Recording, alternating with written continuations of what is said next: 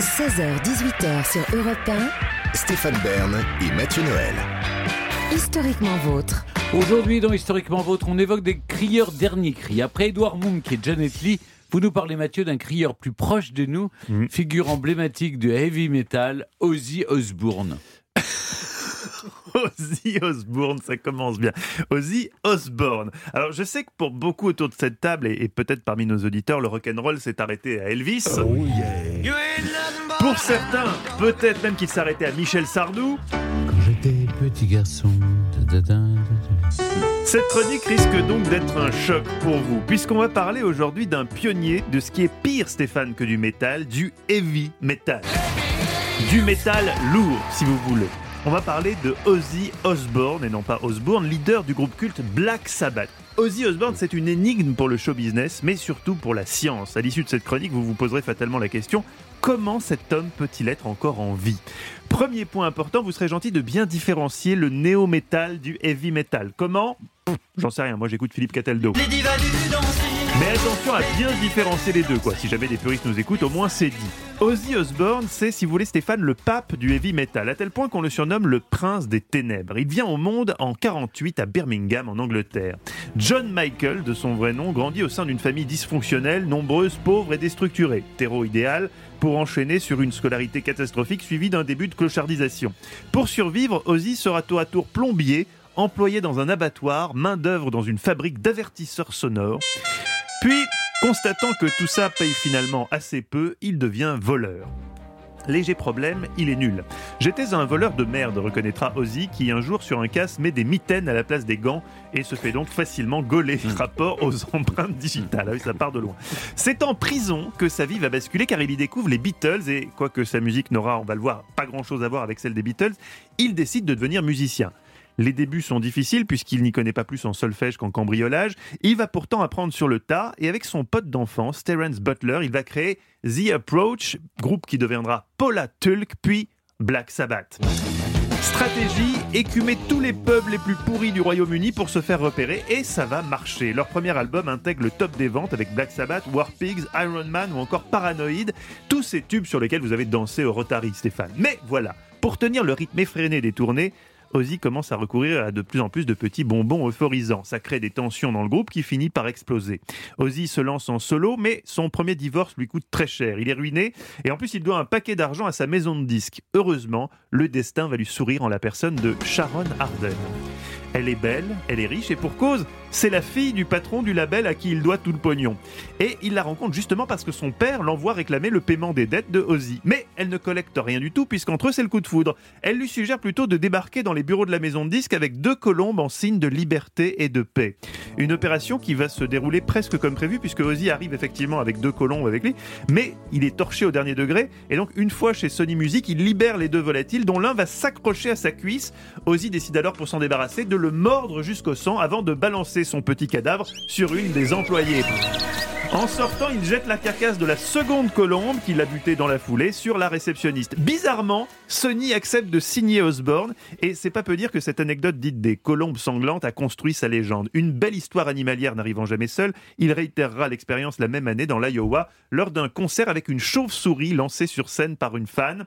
Ozzy déclara avoir pris l'animal pour un petit jouet en plastique.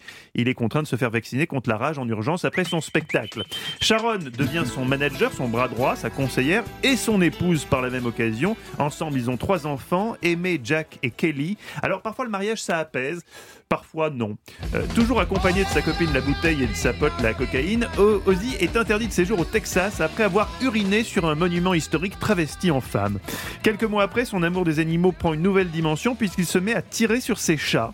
Je prenais tellement de drogue à l'époque que j'étais devenu fou. J'en suis venu à tirer sur nos chats. Nous en avions 34, ça m'a pris un temps fou. Mon épouse m'a trouvé sous le piano, dans un costume blanc, un fusil de chasse dans une main et un couteau dans l'autre. Vous en voulez encore, Stéphane? Oh non, pas pitié, non. alors c'est parti. Un jour, faute de cocaïne, son dealer étant en congé, il a l'idée brillante de sniffer une ligne de fourmis à l'aide d'une paille. Même David Castello-Lopez, qui a eu une jeunesse agitée, n'est pas allé jusque-là. Un jour comme ça, j'ai mangé des testicules de taureau. Oui, mais vous n'avez pas sniffé de fourmis. Étrangement, plusieurs associations de parents réclament l'interdiction des tournées d'Ozzy Osbourne, arguant du fait que, je cite, il aurait une mauvaise influence sur les adolescents. Oh non, quand il se drogue pas, Ozzy est un type tout à fait charmant. Bon, le problème, c'est qu'il se drogue tous les jours depuis 1967. Et il a parfois la coque mauvaise, comme ce jour où il tente de buter sa femme Sharon en l'étranglant. Épisode au sujet duquel il fera preuve d'une certaine lucidité en déclarant Ça n'a pas vraiment été l'un des plus grands accomplissements de ma vie. Condamné à seulement six mois de cure de désintox, le couple décide de se ressouder autour de deux projets. C'est important de se ressouder après une tentative de meurtre par strangulation. Il crée d'abord le festival musical Ozfest, tout dédié à notre Ozzy. Puis en 2001, sur un semi-malentendu, Ozzy va rencontrer le plus grand succès commercial de sa vie. Alors qu'en France, la saison 1 du Loft cartonne, que Benjamin Castelli n'a pas encore besoin de faire des pubs pour des programmes minceurs, Ozzy et ses proches acceptent d'être filmés 24 heures sur 24 dans le cadre d'une série de télé-réalité qui va le propulser star international. Ça s'appelait, si vous vous souvenez, The Osbourne sur NTV, l'ancêtre trash des Kardashians, si on veut. Le public découvre une vie de famille sans filtre, sans limite, une famille où tout le monde crie très fort tout le temps et où tout le monde parle de sexe. Parfois même on parle de sexe en criant très fort. Le résultat est assez hilarant, une sorte de famille Adams, mais en vrai. Ozzy, à moitié sourd, traîne en peignoir dans la maison du matin au soir, tandis que ses gosses passent leur temps à se mettre, à se battre. Grâce. Grâce aux royalties qu'ils touchent pour ce programme, les Osbourne deviennent euh, l'un des couples les plus riches du Royaume-Uni, selon le Sunday Times. Ozzy devient un mythe. Une société décide même de transcrire son génome pour tenter de comprendre comment une personne ayant consommé autant de drogue peut encore tenir debout après plus de 40 ans de défonce. Une étude qui aurait coûté 32 500 euros et qui aboutira à cette conclusion.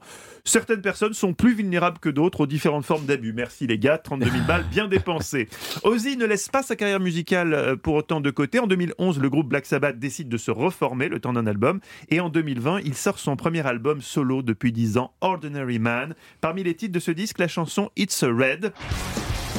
Ça, ça va vous plaire, Stéphane, parce que on de South Park. Plus qu'une chanson, une tranche de vie d'Ozzy, puisqu'elle raconte cette chanson une anecdote savoureuse.